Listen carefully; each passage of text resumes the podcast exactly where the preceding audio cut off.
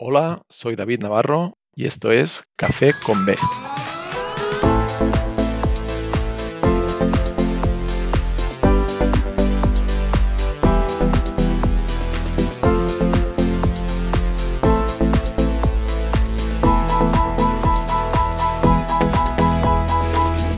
Muy buenas, bienvenidos y bienvenidas a Café con B, el podcast en el que disfrutaremos de un buen café acompañados por personalidades de nuestro baloncesto. Hoy tengo el placer de compartir este décimo café, ojo, décimo ya redondo, ¿eh? Con un exjugador de clubes ACB como Manresa, Valencia, Valladolid, Andorra y Obradoiro, que actualmente es director de scouting en una agencia de representación de jugadores y que incluso es autor de un libro infantil, vamos, un todoterreno. David Navarro, David, ¿qué tal? ¿Cómo estás? Hola, muy buenas, todo bien. Muchas gracias por aceptar mi invitación, además de ser exjugador profesional, que siempre, pues creo que es muy interesante compartir un rato con los que habéis estado top en la máxima categoría. Además tienes un perfil, como estaba diciendo, súper diverso, que creo que puede, puede dar juego para un episodio muy, muy, muy completo. Así que, para empezar, como siempre, ¿quién es David Navarro? Bueno, David Navarro es un chico que nació en Esparraguera, que es un pueblo que está situado entre Barcelona y Manresa, hace 40 años, uh, donde después de conocer a Michael Jordan, pues descubrió el baloncesto y fue su pasión. Y, y, por suerte pude llegar a dedicarme a ello y, y llegar a la máxima competición Uh, que es la ACB nacional, ¿no? Entonces estuve nueve temporadas y estoy súper orgulloso de ello. Ahora ya retirado, soy una persona inquieta y me gusta hacer muchas cosas, entre ellas, pues, eh, como has dicho tú, he escrito un cuento infantil que se titula El sueño de Liam, donde intenté trasladar un poco los valores que tiene el baloncesto. Y aparte, pues ahora soy director de scouting de una agencia de representación de jugadores y ingeniero de datos, que es realmente mi trabajo y a lo que me dedico, pero siempre el baloncesto muy presente. Aparte de eso, también soy padre de tres hijos, que casi diría ahora que es la, la prioridad número uno. Trabajo a tiempo completo, ¿eh? Totalmente. Eso sí queda horas, madre mía. Muy bien. Eh, déjame repasar un poquito, he dicho por encima eh, los equipos ACB. También tengo apuntados Leboro, en los que estuviste, bueno, Manresa, Girona en Leboro, Valencia ACB, Menorca en Leboro, Valladolid ACB, luego Andorra en Leboro, que subisteis, la primera temporada que estuvisteis en, en ACB, en la 14-15, fue la mejor temporada a nivel personal tuya de, de, de números, he estado mirando por ahí y, uh -huh. y, se quedaban, no sé si eran como 15 puntos de media, no sé cuántas asistencias, se quedaba una temporada muy, muy, muy buena. Después en Obradoiro y ya por último en Leboro en, en Ourense, que uh -huh. eh, te retiras con 38, 38 años. ¿Cuál es la fórmula de la juventud infinita esta? O sea, ¿qué, ¿cuál es el secreto para mantenerse tanto tiempo en, tan, o sea, en la máxima categoría, en las máximas categorías, y, y que no suponga un desgaste o que al menos el desgaste físico y mental, sobre todo, no te lleve a retirarte antes, porque ahora estamos viendo que pues eh, hay muchos jugadores que físicamente a lo mejor están bien, pero su cabeza pide que hay que acabar antes o, o al revés, ¿no? O la cabeza sí da para más, pero el cuerpo pues te dice, oye, no puedo más. En tu caso no fue así, hasta los 38 y, y en altísimo nivel. Sí, yo hubiera seguido jugando. La verdad que físicamente me encontraba muy bien. Lo que pasa que al final, yo creo, o al menos como yo veo la vida, es una cosa de prioridades. Y tenía ya los tres niños, estamos aquí en Galicia muy a gusto y las opciones al final aquí pues son, bueno, son las que son. Eh. Tenía claro que no me iba a desplazar ya moviendo a toda la familia para los años que me podían quedar, ni me iba a ir a ir solo perdiéndome pues muchas cosas de mis hijos. Entonces eso también provocó un poco a que la retirada fuera a los 38, pero bueno, ahora veo a Marceliño Huertas, que es de mi año, y lo veo bien y yo creo que si hubiera sido jugando podría estar todavía a buen nivel físico. Pero sí que es verdad también que los últimos años ya mentalmente no es la misma motivación y, y lo que hace que puedas alargar un poco es coincidir también con, bueno, uh, teniendo un rol en un equipo que se encaje perfecto a, a, lo, a como tú estás, ¿no? Esto yo creo claro. que es lo más difícil. Pero bueno, uh, tenía claro que algún día llegaría y por ese motivo me he estado preparando toda la vida que he estado jugando, ¿no? Estudiar la carrera de ingeniero informático y tener como un plan B por si, bueno, para cuando llegara el día de la retirada. Sí, ahora luego entraremos en, el tema de, la ingeniería informática porque estás por ahí con el eh, Data Science, ¿no? que, es un, área muy interesante y cada vez más aplicada en el básquet. Ahora acabaremos de entrar ahí.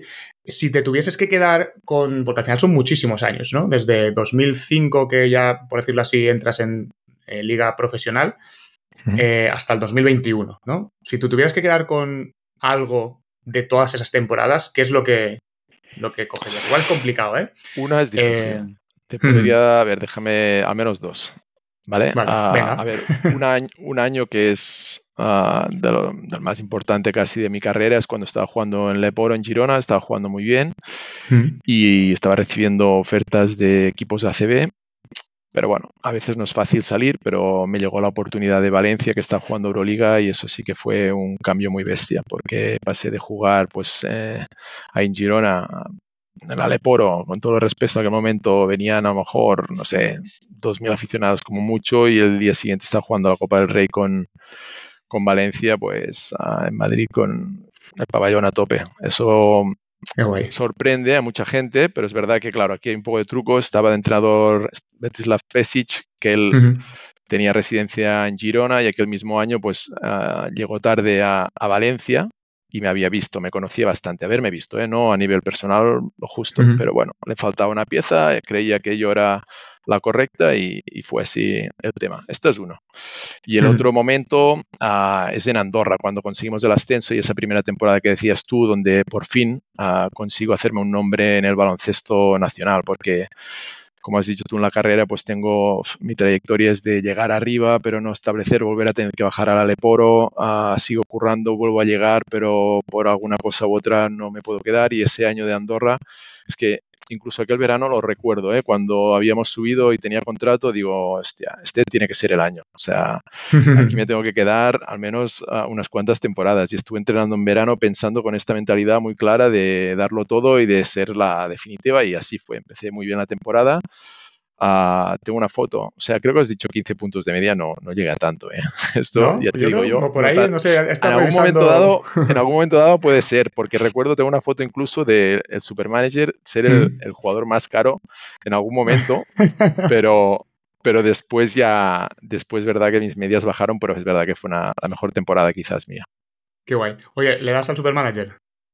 Ah, lo había tenido aparcado cuando jugaba así, no me gustaba mucho, te condicionaba un poco, pero he vuelto este año, he vuelto y, estoy enganchando a mi hijo, mira que te digo, ¿eh? Ah, Qué guay. Sí, sí, estamos ahí.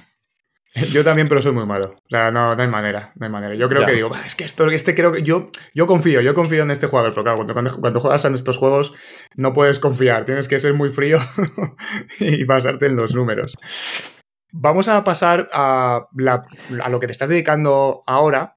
Bueno, no sé si hablar de a lo que te estás dedicando igual es, simplificar mucho, ¿no? Porque, porque me, contabas un poco fuera de micros que precisamente no es solo una cosa la que estás haciendo, son varias cosas. Entonces, pero centrándonos en la representación de jugadores, la primera empresa mm, que, con la que estuviste trabajando, que de hecho fue eh, la creaste tú, ¿no? Esta empresa Just Play, era una agencia de representación, es una agencia de representación de jugadoras. ¿Cómo surge la idea? Vale, esto empezó todavía cuando yo era jugador, ¿Mm? cambié de agente, bueno, y fue cuando empecé con Gaspar Roura, ¿no? Pues fue la idea de decir, mira, yo creo que aquí podría ser bueno, ah, yo te quiero representar a ti, quiero ayudarte, y a partir de aquí yo no estaba metido, pero bueno, fue como fui su primer jugador, ¿no? Y a partir de aquí vi como un camino donde después de, ser jugador podía, podía yo también estar. Y, así fue. O sea, después ah, tienes todos los contactos, sabes muy bien cómo se mueve todo este mundo, sabes lo que necesita el jugador, que es lo que siempre me he quejado y lo que he intentado yo ¿no? Ah, hacer con los jugadores que tenemos a otros ahora. Y, y nada, fue así, intentamos uh, unos años, íbamos creciendo poco a poco. Uh, lo que pasa que es un mundo complicado porque, bueno, hay competencia y hay uh, agencias muy grandes que tienen grandes jugadores y donde es difícil tú poder conseguir jugadores que tienen pues un futuro grandioso porque están agencias que siempre serán más grandes y solo por la lista de jugadores que tienen ellos o por lo que les pueden dar, pues es difícil que tú puedas competir. Hmm. Entonces, nuestra idea era ir a buscar jugadores ah, que necesitan un camino un poco más largo para llegar arriba, que es un poco lo que me pasó a mí, ¿no? Que yo pasé por todas las categorías de baloncesto español y la verdad que hay talento, hay talento, hay jugadores jóvenes que están en Liga EVA ah, y que pueden llegar. Esto es a lo que me dedico yo ahora. Intento buscar este talento donde yo creo que les veo cosas, pero que necesitan de alguien que les ayude, que esté al lado, que cuando pasen momentos malos, pues les diga, sigue trabajando, o sea, no pasa nada, esto es muy largo, tienes tiempo, a intentar encontrarle el camino mejor posible, que es esto quizás algo que yo no tuve, ¿no? tuve años donde a lo mejor la elección del equipo no era la correcta y fue que perdiera algunos años. La carrera es corta, si puedes acertar lo máximo posible en, en, elegir los equipos, pues es tiempo que tienes ganado, ¿no? Y es un poco lo que intento hacer ahora, ¿no? Bueno, que hacía con Just Play y por el tema que te estaba contando, uh, hubo un momento, un jugador que yo había cogido de joven, que habíamos llevado para arriba y un momento donde empezaba a darte una recompensa tú, porque estaba a un nivel ya más alto,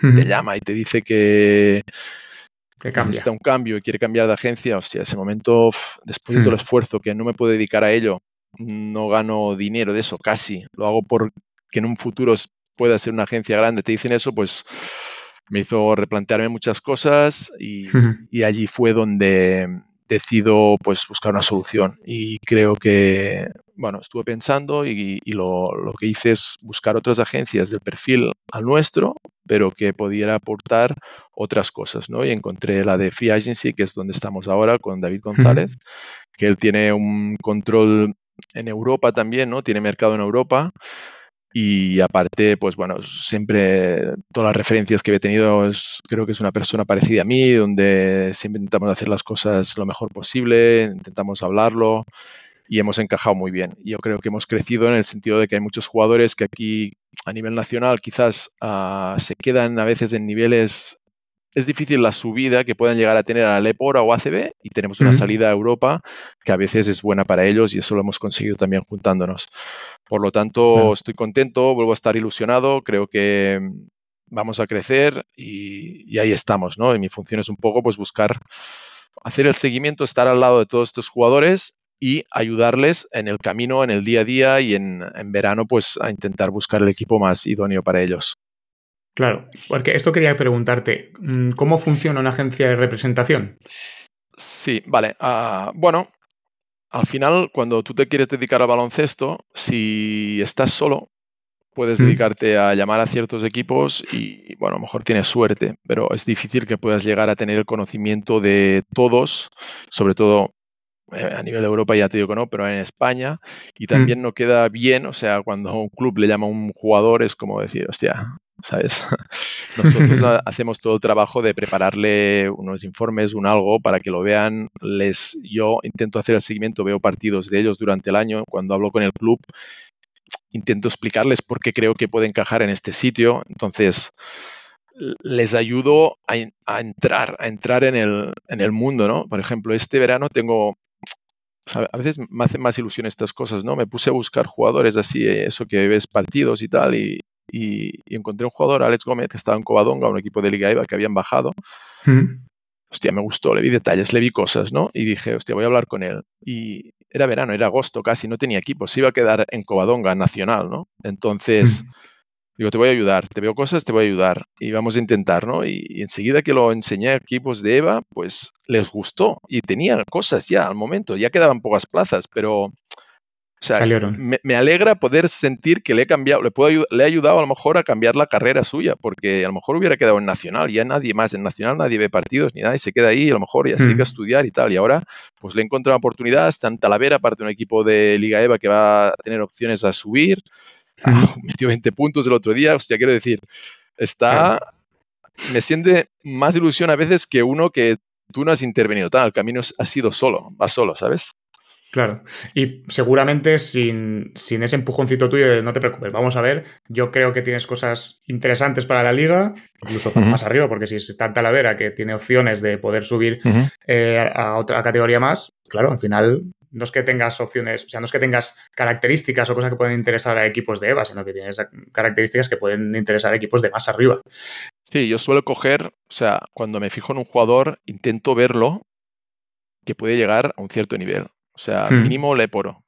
Tengo que verlo, porque te digo, es un negocio también. Nosotros, cuando colocamos un jugador en un equipo, pues hmm. a nuestra recompensa es de su contrato, una parte nos la llevamos nosotros por la gestión, nos representan. Entonces, de, tal como está el baloncesto nacional, de jugadores de Liga EVA y de Le Plata no vives, no vives. O sea, eso sí que lo tiene la Plata hoy en día. O sea, te lo voy a decir, o sea, yo creo que la media son 500 euros con comida y piso es complicado. Yo intento que los jugadores la ley plata la vivan como para mostrarse, pero lo menos posible. Si ahí se quedan muchos años, ideal es Leporo, que ya considero una liga profesional donde ya te puedes dedicar plenamente a ella.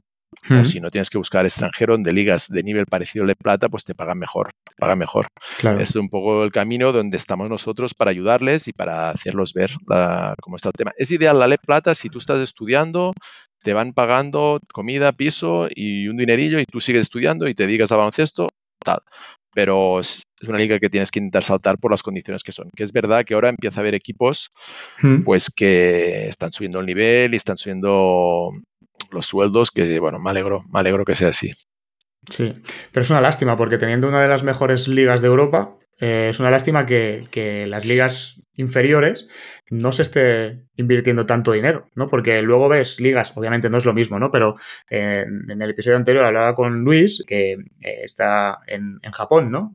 ahora mismo, y decía que se está invirtiendo muchísimo dinero, pero no solamente en la primera liga, sino en las tres, la primera, segunda y tercera liga japonesa, se está invirtiendo muchísimo dinero. Y un entrenador que estaba entrenando un equipo de la primera división, ahora mismo bajaba a tercera división a seguir entrenando, ser el, entrenador principal de ese equipo y económicamente le compensaba igual, porque la inversión eh, era no exactamente la misma para la primera liga que para la tercera, pero muy similar. Entonces compensa y hace que entrenadores top quieran bajar abajo, quieran formar a jugadores o coger proyectos que hagan que a la larga vayan subiendo el equipo hacia arriba. Y es una lástima que esto que comentas, que al final un jugador de Le Plata, que es un jugador, ya, ya tiene que jugar bien para estar en Le Plata, que tenga que vivir por, por 500 euros.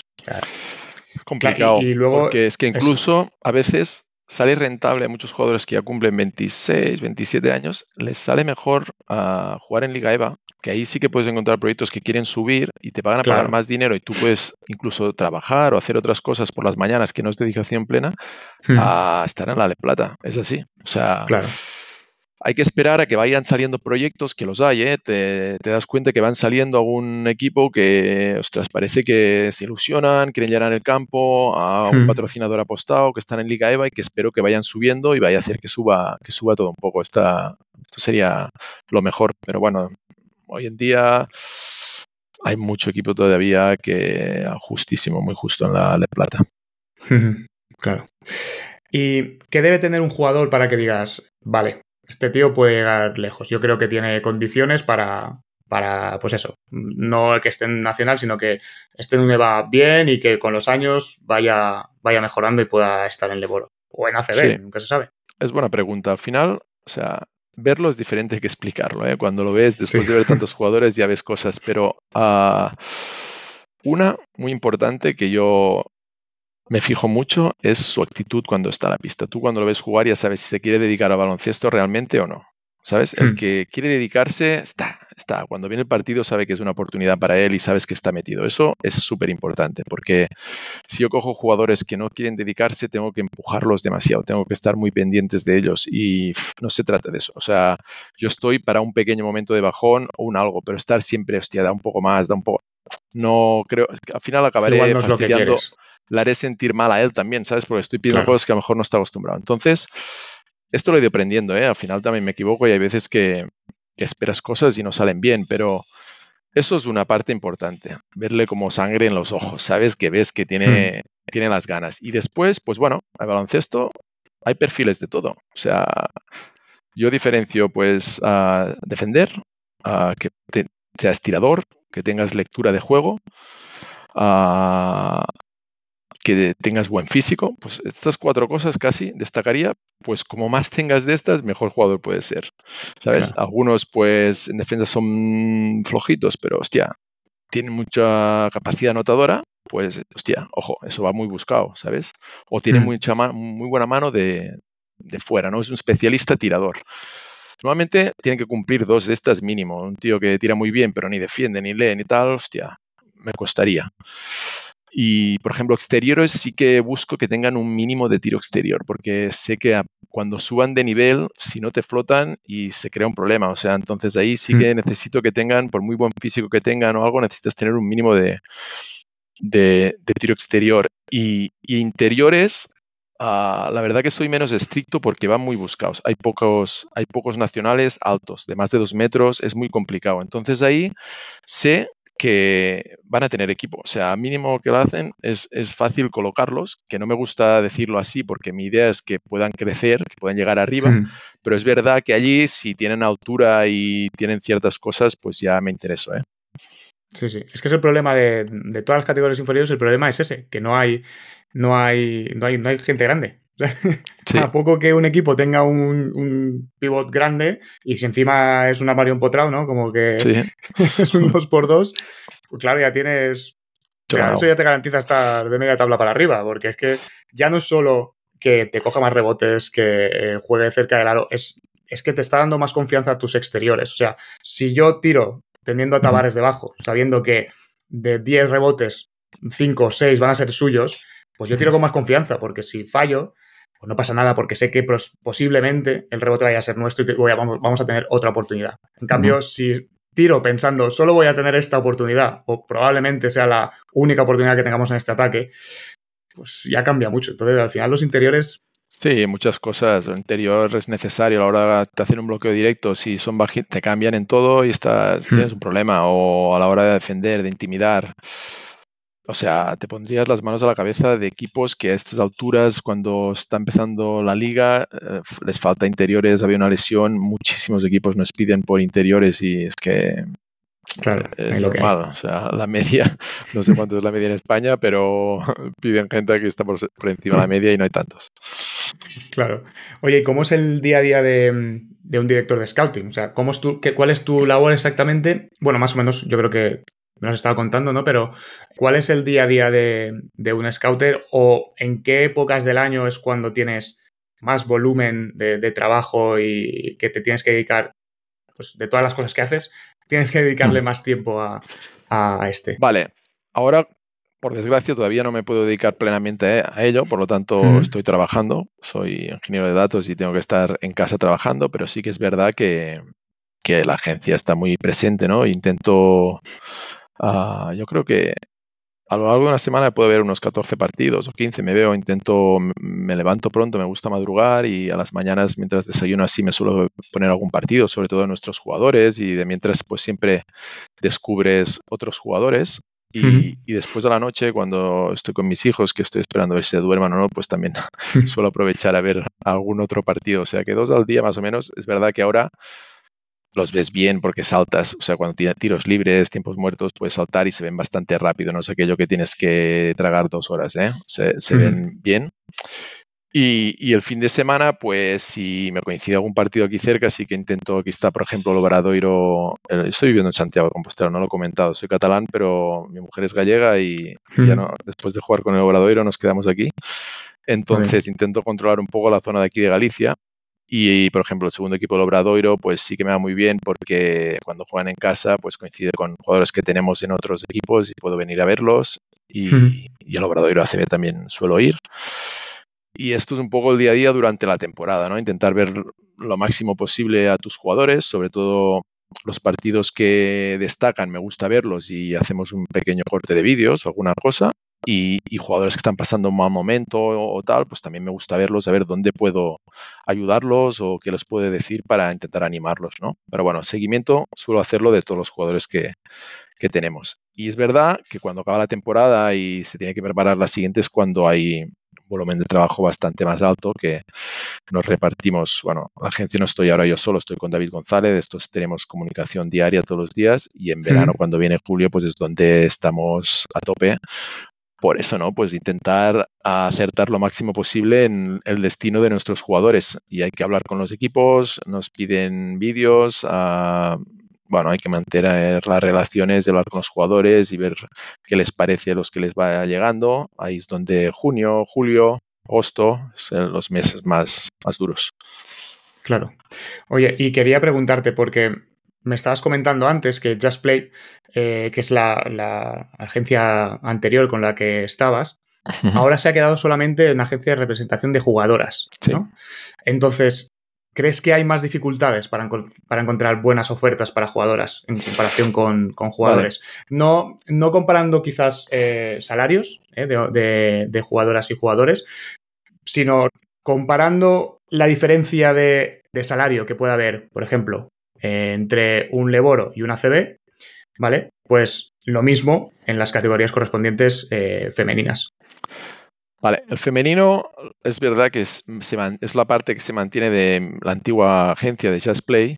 Lo lleva otra persona, yo estoy como, aquí me considero casi como empresario un poco, más que como agente. Es Albert Barquets, me está ayudando a la hora, él tiene mejor, yo al final femenino no lo he seguido tanto, no tengo tanto conocimiento y, y aquí no, no, no, doy, no doy para todo. El femenino lo, dejé, también tengo, tenemos el contacto, intento asesorar, intentamos decidir, pero bueno, lo que veo yo lo es un poco, lo veo como nivel, allí sería un, claro, allí en la misma primera división quizás habrá cuatro o cinco equipos bien, donde cambia la cosa, te puedes dedicar ya plenamente y lo otro quizás, pues claro, baja nivel, las condiciones también son más, más bajas y a segundas, pues equivalente quizás a la plata de lo que sería en chicos. Difícil, pues, poder dedicarte a ello plenamente durante muchos años.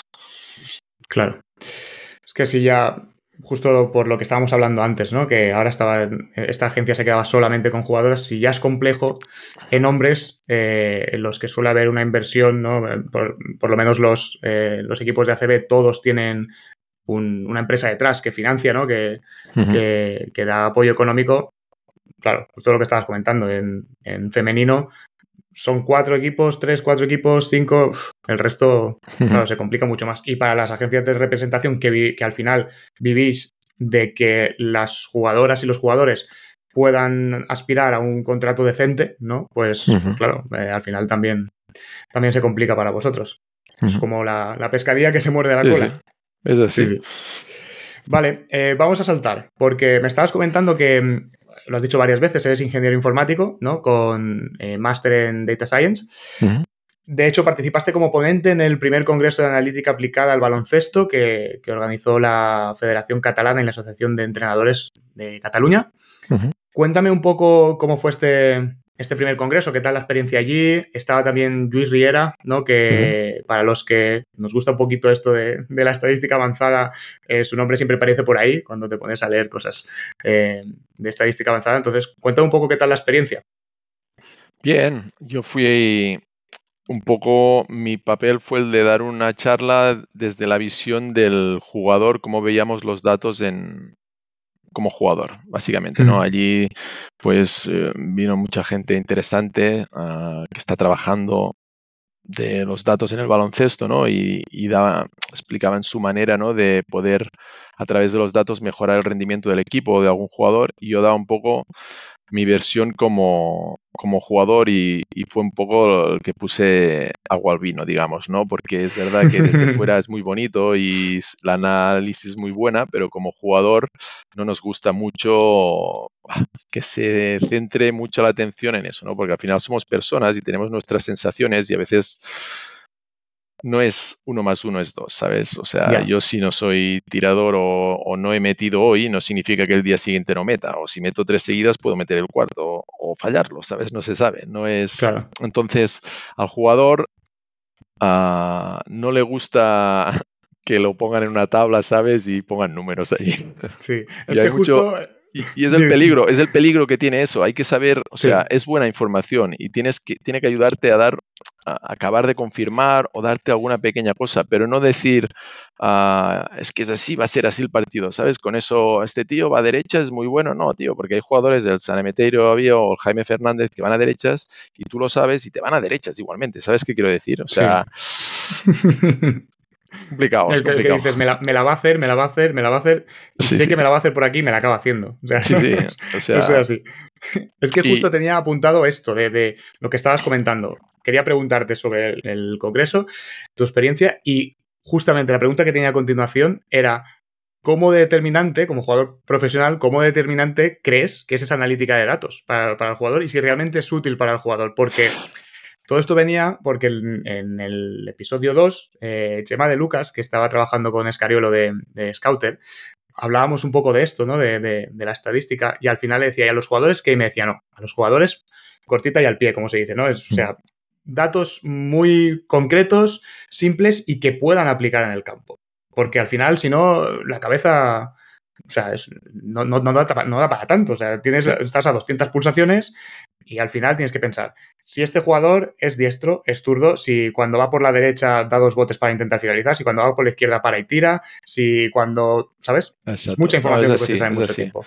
Hay que resumir mucho y órdenes uh, cortas y las que más puedan influir, ¿sabes? No más porque hmm. nosotros ya tenemos nuestras historias en la cabeza y tenemos las sensaciones que hemos tenido o yo como piensas al final, o sea, lo que os vine a decir también en el Congreso fue que al final el jugador también es egoísta y piensa mucho también eh, en él, en cómo puede sacar rendimiento él, ¿sabes? En el bloqueo directo este, si hago, ¿sabes? Rompo por el lado contrario allí. Entonces, tú ya tienes muchas cosas en la cabeza para que te metan mucha información. Entonces, hay que saber, hay que saber ahí, pues, gestionar y, y decir lo justo.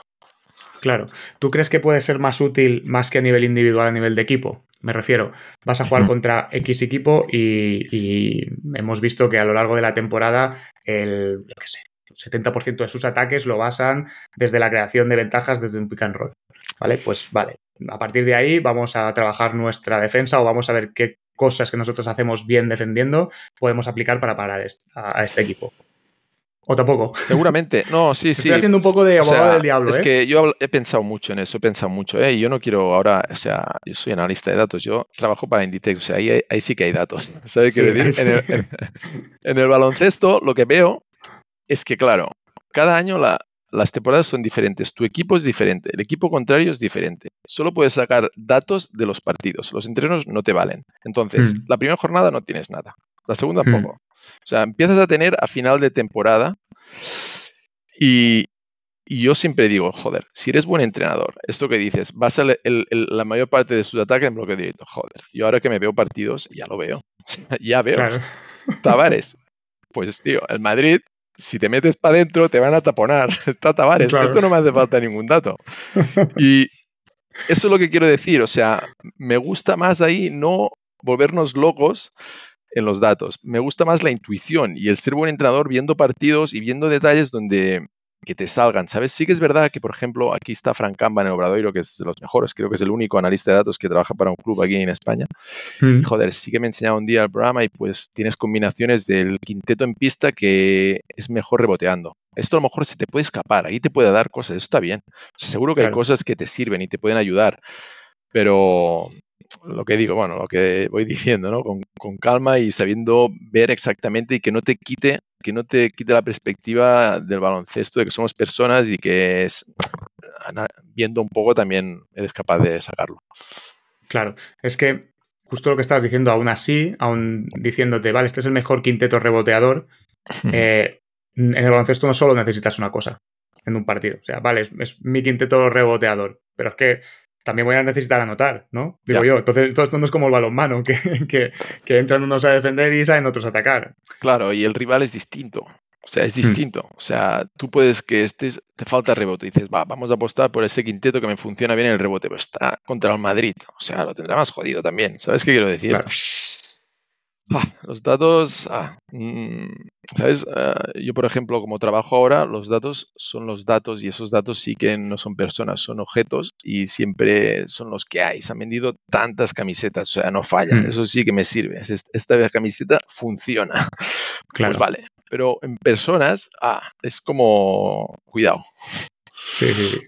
¿Y qué experiencia has tenido como, como jugador en todos estos años? Es verdad que, pues hace 15 años, 10 años, no estaba tan, tan al día, ¿no? O tan de moda, por decirlo así, porque al final creo que es un poco también una cuestión de modas, porque vemos que en la NBA se utiliza muchísimo, que entras a la web de la NBA y tienes información para, dar y vender, ¿no? Eh, y que posiblemente por esto que estabas diciendo, mm, las, los playoffs de, de la NBA sean más interesantes que la liga regular, porque es cuando hacen más ajustes en su juego en los playoffs más que en liga regular porque ya tienen todos los datos de todo lo que ha pasado a lo largo de la temporada y es mucho más sencillo ajustar después eh, qué ha pasado en este partido, vale, es que nos ha pasado esto y basándonos en todo lo que tenemos de la temporada regular podemos hacer este ajuste. Y es y realmente sí que es es entretenido, es, es, es, chulo de ver, ¿no? Los, playoffs. Pero a veces en liga regular, pues pasa un poquito esto de la NBA que, bueno, yo personalmente hay veces que me cuesta tragar algún partido. ¿eh? No soy muy de ver NBA, pero alguno que ves, pues bueno, prefiero ver fases finales por esto, por esto mismo, ¿no?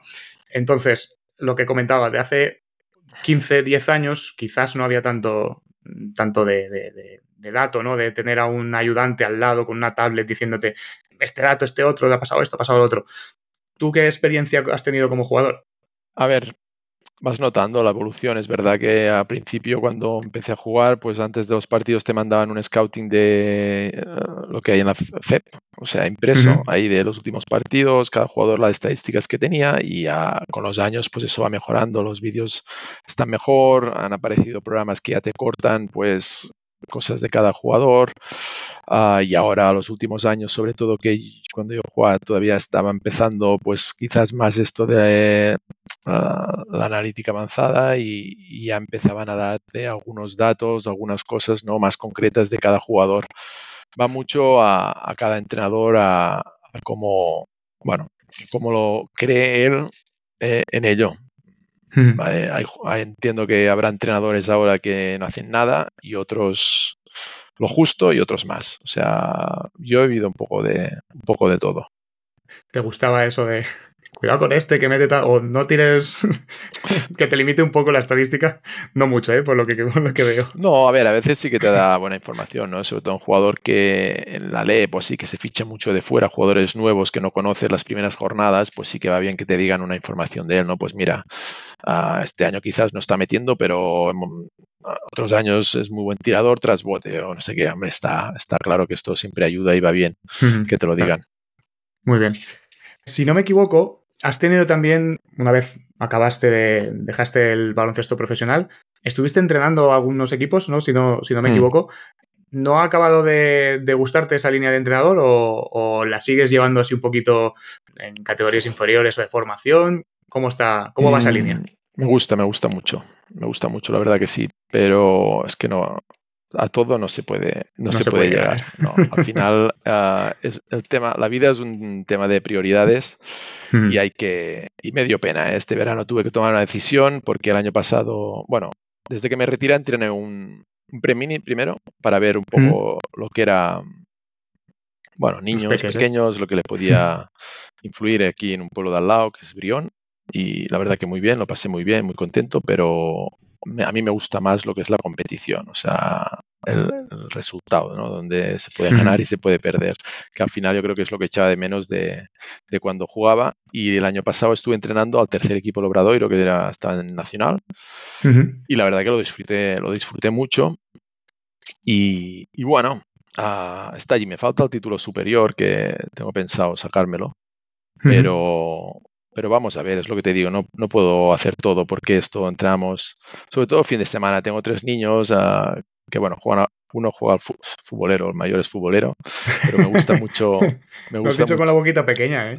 No, a ver, ¿eh? No te creas, ¿eh? Me, lo paso igual de bien, ¿eh? Disfruto igual, ¿eh? Uh, lo que pasa que, claro, lo puedo ayudar menos. En el fútbol poca cosa le puedo decir, ¿eh? Pero me gusta verlo. Y aparte los otros dos, supongo que también empezarán a hacer actividades y me gusta estar a su lado y si les puedes ayudar, aparte, o sea, no, soy un padre obsesionado, ¿no? Pero el, mayor, por ejemplo, que juega fútbol tiene condiciones físicas al menos y le gusta, entonces, bueno, sí que me gusta verle y decirle sobre todo si no lo da todo, o si se ha relajado un día, o si ya van ganando no sé qué y se chulea, pues estar un poco a hacer la, función de padre, ¿no? Y, estar al lado. Esto me gusta y claro, entrenando un equipo, pues ah, te pierdes cosas de esas y después es el tema de decir, bueno, vale, ahora me gusta, pero me voy a dedicar a eso. ¿Qué representa dedicarme a eso? Otra vez volver a lo mismo, ¿no? Pues... Ah, a mover a todo el mundo. Claro, claro. un momento que si lo hago bien, a lo mejor me tengo que ir de aquí. ¿Qué vamos a mover otra vez toda la familia? ¿Para qué? Para que me echen a lo mejor a los cuatro meses. Me voy yo solo, ahora todavía mm, no lo veo. Y que es jodido también. O sea, yo tengo tres hijos, hay que mantenerlos. ¿eh? Yo juego en ACB, pero no soy rico, tengo que trabajar. Claro. Y, y si te quieres dedicar a eso, le plata, es que sueldos son muy bajos y es mucha dedicación. No, no estoy a un momento para poderme dedicar a eso. Me gusta, pero pensando fríamente, o sea, yo creo que lo lógico es, pues bueno, tengo un trabajo de informático, tengo la agencia que me mantiene conectado al baloncesto, también, bueno, quizás no me llena igual porque no es impacto directo como entrenador que estás ahí en la pista, pero bueno, mantengo un poco el tema con el baloncesto y, bueno, yo creo que es lo, lo que tiene más sentido común ya veremos el futuro, no lo sé. O sea, estoy a un momento, todavía llevo dos años que me he retirado, estoy viendo un poco cuál será el camino de verdad, porque lo de la agencia quizás me lleva un día, muchos agentes han sido después directores deportivos, ¿sabes? Tienen mucho control del mercado, de cómo se mueve, pues quizás me interesaría, no sé. Vamos a ver dónde se mueve. Quizás más adelante, cuando mis hijos crezcan, pues quiero volver a entrenar y quiero probarlo seriamente. Vamos a ver, ahora toca así y bueno, estoy contento. Muy bien. Ahora que has sacado el tema, ¿cómo fue ese, cambio, ese proceso de, dejar el baloncesto profesional, de dejar algo que llevas haciendo tantísimos años, que te ocupa el 90% de, de, tu vida, a de repente dejarlo? Por ejemplo, Fede hablaba un poco de, que para él fue una transformación más que, más que un cambio, ¿no? En el sentido de, de que es un proceso largo, no es ahora lo dejo y se acabó y ya está y, sigo con mi vida, sino que como todas las transformaciones conllevan tiempo, necesitan tiempo. Entonces, ¿qué, ¿cómo fue esta, esta transformación tuya, ¿no? De dejar de ser jugador profesional. Todavía estoy en ella, ¿eh? no te creas, ¿eh? hay momentos de todo, pero yo lo pasé, lo pasé bastante mal porque cuando me dediqué, cuando me retiré, aquel verano yo tenía pensado pues tomarme un tiempo tranquilo para saber para dónde tenía que tirar. El verano lo pasé bien, pero cuando mis hijos empezaron el colegio y me quedé en casa solo, sin hacer nada, sin un objetivo claro, hostia, me venía abajo fuerte, ¿eh? me iba fuerte para abajo, estaba notando y digo, hostia, eso no puede ser, tengo que encontrar una solución y fue cuando busqué un trabajo, digo, mira, he estudiado ingeniería, vamos a, ¿sabes? Necesito tener la cabeza ocupada y la gente, tenía la agencia, pero no me, o sea, al final es lo que digo, tienes cosas, pero no, no te acababa de, faltaba tiempo para llenar. Y, fue cuando encontré el trabajo y empecé a trabajar y bueno, como es nuevo para ti, pues ya te distraes y vas tirando. Y aquí estamos, llevo dos años que, que estoy en eso y sigo sintiendo ese vacío a veces que me hace falta algo. Al final, es lo que dices, no hemos estado toda nuestra vida con un objetivo, yo siempre tengo un objetivo claro de quiero ser el mejor jugador, cada día me levanto, comer bien, a ir a entrenar, mantener la forma, no según qué cosas no hacerlas, a la misma rutina, claro. Sí, sí, sí, todo el rollo, pero en la cabeza un objetivo súper claro de dónde que lo que quiero, ¿no? Y eso de repente desaparecer y no tener nada, hostia, muy difícil, muy difícil. Y ahí ahora todavía estoy entendiendo que supongo que es el mundo es así, ¿no? O sea, es el trabajo. Hay que trabajar, pero es como un trabajo plano, ¿sabes? Haces porque tienes que trabajar y porque tienes que hacer cosas. Me gusta, pero no es la pasión esta que tenías o el objetivo claro que tenías cuando eras jugador, ¿no? Y eso te deja un poco todavía a veces pensando y decir, no sé, así va a ser siempre, ¿sabes? Quiero volver a sentir eso, quiero trabajar para algo que me lleve a una motivación fuerte, ¿no? Entonces, un poco descubriendo todavía esta, esta situación nueva en mi vida, ¿eh? Estamos ahí, que ya te digo, ahora estoy mejor, no estoy mal, pero sigue faltando algo, sigue faltando algo. Qué guay esta reflexión, eh, me parece muy interesante, muy interesante, la verdad que sí. Y precisamente por esa inquietud que estabas diciendo, ¿no? De, necesito ocupar mi tiempo, aunque creo que esto que voy a decir fue todavía jugando, ¿no? El sueño de Liam. ¿Cómo surge, cómo surge eso de, escribir un libro? Un libro infantil. Bueno, a ver, puedo deducir, tampoco hay que ser muy, muy espabilado, porque surge la idea ¿no? del libro infantil. Pero, pero bueno, hay que materializarlo, ¿eh? Sí, eso fue, la idea vino en Andorra, cuando estaba en Andorra mi hijo, el mayor, tenía, mm. pues eso, cuando tenía 3, 4 años, me gustaba leer un cuento a la noche y estaba buscando alguno de baloncesto para intentar, pues, no sé, que le cogiera el gusanillo, ¿no? Pero no lo, no lo encontraba, no había manera. Entonces ya ahí pensé, hostia, joder, ¿por qué no, no? Tampoco tiene que ser tan complicado. Ah, no soy escritor, ¿no? Pero tienes ideas. Al final tampoco hay mucho texto. Intentas transmitir cosas que crees que les pueda gustar. Y luego, pues, uh, un verano, no sé cuándo fue, que me empecé a, a, ello, me puse a ello, cogí una idea, ¿no? De la manera que creía que podía transmitir algo a los niños que, que, les ayudara y que les enganchara un poco al baloncesto. Y así fue. Lo que pasa es que coincidió justo que se lanzó cuando empezó la pandemia y fue todo el rollo de lanzar el, tema del libro desde, desde casa, pero muy bien, muy bien. La verdad que funcionó muy bien, lo saqué en tres lenguas, está en catalán, en gallego y en, castellano, y la de catalán y gallego pues están casi, me quedan muy pocos, en gallego poquísimos, en catalán alguno más quizás, y sí que quizás más en castellano porque, claro, yo me muevo de un sitio a otro y allí suelen comprar en catalán y aquí en gallego. Y me gustaría, que es lo que hizo aquí en Galicia, cuando me retiré me dediqué a ir a escuelas y llevaba el libro y les contaba y eso funcionó muy bien, funcionó muy bien. Les gustaba mucho las hmm. escuelas y los niños, claro, compraban y, todo bien. Y esto me gustaría algún día, no sé cuándo, pues ir a escuelas, pues que no sea en Cataluña, en Galicia y hacer un poco esto, porque creo que a los niños les gusta y el cuento al final está bien, es, sencillo, pero va un poco de, intento transmitir eso del esfuerzo, ¿no? Que a veces no te salen las cosas, pero no hay que rendirse, tú puedes, si es tu ilusión, si es lo que te gusta, puedes seguir adelante, o se vendrán tiempos mejores, ¿no? Y es un poco lo que, lo que pasa en el cuento. Y, bien, estoy bien, es una cosa que cuando me escribe algún padre, decir, ostras, mi hijo le encanta el libro, cada noche me lo pide, pues me hace mucha ilusión, ¿eh? Mucha ilusión me hace. Qué guay, qué guay. Entonces el feedback es, bueno, ¿no? Eh, lo que te van diciendo los padres de, sí, sí. La verdad que sí, a muchos padres que han jugado, pues lógicamente tienen un hijo y siempre me lo piden, escucha, ¿dónde puedo comprar el libro? Que está en Amazon, está en muchas plataformas, se puede comprar, entonces, y siempre dicen, pues les encanta, allí están todas las noches que lo piden. Es para niños, sobre todo cuando gustas así, está con letra de palo para los que aprendan a leer, ¿sabes? Que puedan empezar con el libro. Y bueno, es, rápido y sencillo y con dibujos. Es un ilustrador ah, de mi pueblo que lo hace muy bien y había trabajado con haciendo libros y está, la verdad que está, quedé muy contento de cómo quedó. Qué guay. Oye, ¿hay previsión de, segunda parte? Sí, eso me lo han dicho ¿eh? muchas veces. Me gustaría ¿eh? tener un poco más de tiempo para hacerlo. De momento, no sé, tengo alguna idea, ¿eh? pero a corto plazo no lo veo. No lo veo. ¿Pero infantil o ya? la idea era ponerle un poco más de texto. Es como que el Liam haya crecido un poco, ¿no? y ya se encuentre con otras historias, con otros problemas. Esta sería un poco la idea que tengo en la cabeza, pero necesito tiempo y tranquilidad, que ahora mismo es difícil. ¿eh? Qué guay. Sí, sí, es que al final, por lo que me vas contando y por lo que vamos hablando, al final me da la sensación esa, ¿no? De que, de que tu mente está todo el rato con quiero hacer esto, quiero hacer esto otro, puedo hacer también esto, y qué tal esto, y si hiciésemos esto otro, y si hiciésemos, ¿no? Entonces, bueno, me parece, me parece súper interesante. ¿Alguna otra inquietud que tengas en mente que, nos puedas compartir? Ah, verdad que yo creo que ya suficientes, ¿eh? Sí, ¿no? No, sí, buscando un poco, la verdad, son muchas cosas, pero mi, mi objetivo claro, me gustaría que la agencia donde estoy, pues algún día me pudiera dedicar plenamente a ello, que espero que no sea que sea en breve. ¿eh? Estamos dando pasos bien, sobre todo este año después de la fusión.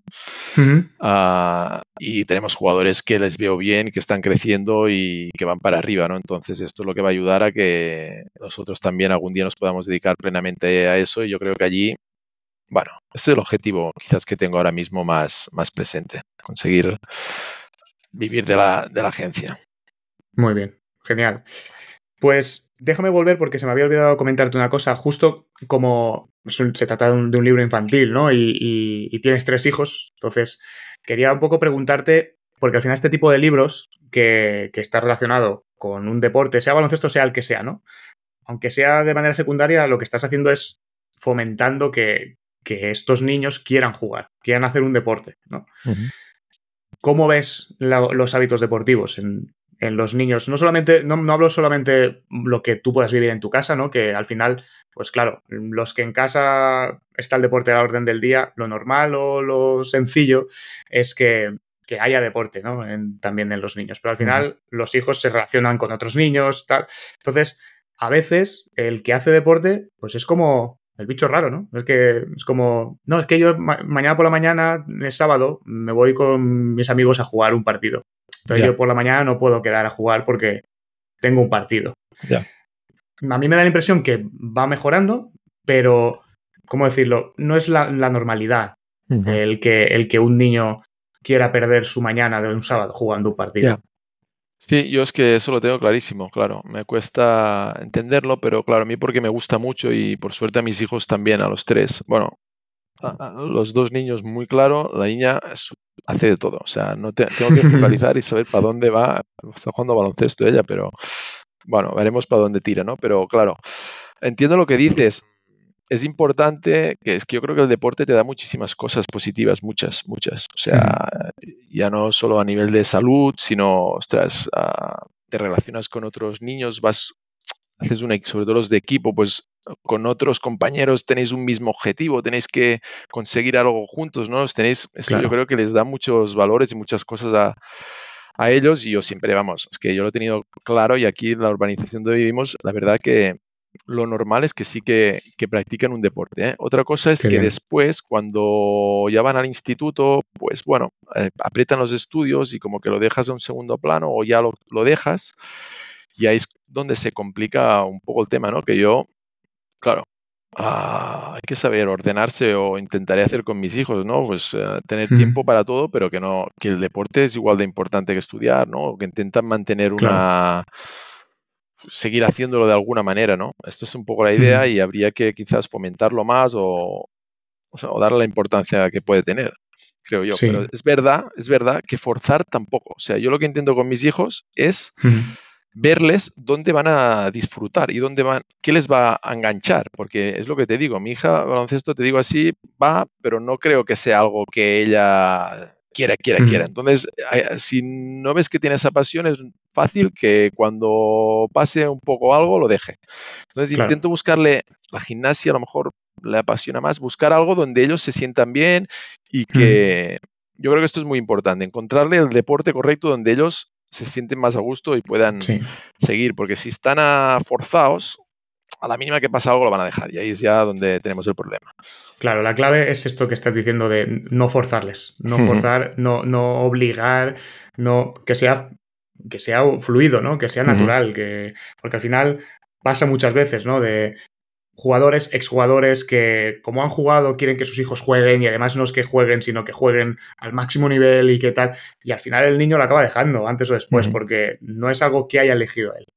Y la capacidad de escoger, aunque sean pequeños, nos pensamos que no, pero tienen capacidad de escoger desde, desde que nada, desde que están gateando prácticamente. Sí, ellos saben, al final tú también lo ves. El padre, si te fijas un poco, pues ya ves, ¿no? También que cuando en ratos libres, qué es lo que hace o por dónde tira. es verdad que gente que no le gusta tanto el deporte, pero siempre pienso, mm. pues hay otras cosas, no sé, es que hay muchísimas cosas. Ah, ahora hay patinete, pues, ¿sabes? A algunos no les gustaba el deporte de pelota, pero está patinete o miles de cosas que también son actividades que ahora se, están hace, activos. Se hace a todo y, también haces que el niño esté activo y bueno, ahí estamos. Muy bien. Pues vamos a ir cerrando ya sabes que siempre a todo el mundo les pido antes de acabar una recomendación de un libro y una peli o una serie. Y así vamos haciendo una biblioteca de, Café Copé que pues no sé cuándo voy a sacar mm, todas las recomendaciones que hay de momento, pero bueno, ya llevamos 10 recomendaciones, incluso más, porque hay gente que, que ha querido hacer alguna recomendación más. Pero aparte del sueño de Liam, para todos aquellos que tengan niños, que esa recomendación ya viene implícita en el episodio de, de hoy. ¿Cuáles serían tus recomendaciones? Vale, libros déjame dos, porque vale.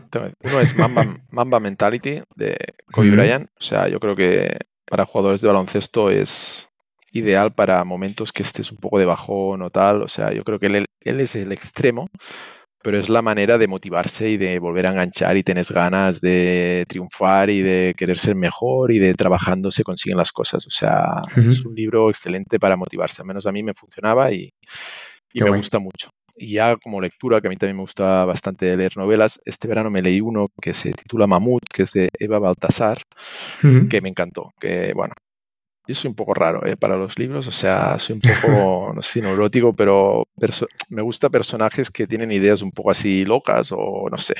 Y este va de una chica que, bueno, tiene su filosofía de vida, y, pero el libro me encantó, se lee muy rápido, muy fácil y, la verdad que, está muy bien.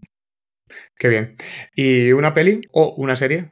Peli, es que yo en mi Instagram, bueno, no sé si lo habrás visto, intento cada peli, libro, serie o documental que veo, Algo pongo una nota y lo guardo ahí, y lo tengo allí. O sea, cualquiera, si queréis ver, allí está todo lo mío.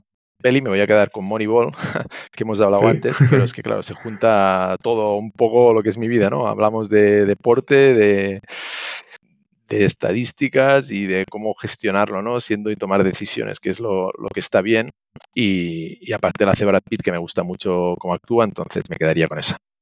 Qué bien. Que volviendo a enlazar con lo de antes, Moneyball es de béisbol, que es donde empieza todo el tema de, la estadística avanzada y, todo esto. Sí, empieza a fichar a través de, de los datos. Sí, sí. Genial. Pues antes de despedirnos, déjame recordar a nuestros oyentes que estamos en YouTube, Spotify, Google Podcast, Apple Podcast y iBox. Así que ya sabéis, si os ha gustado, suscribiros para no perderos ninguno de los próximos episodios. Y además me ayudáis a que este proyecto pues vaya creciendo poco a poco. Y ahora sí, David, de verdad, muchísimas gracias por aceptar mi invitación. He disfrutado muchísimo de este café. Creo que ha sido un café muy variado. Hemos tocado muchos palos y nada, espero que hayas estado también muy a gusto. Genial, muchísimas gracias a ti. Ha sido un placer. Encantado. Y a vosotros y vosotras, los que nos escucháis, muchas gracias por estar al otro lado. Y recordad, disfrutar de un buen café siempre es una buena idea. Pero si además lo compartís con un amante del baloncesto, como David Navarro, pues oye, mejor que mejor. Un abrazo y hasta pronto.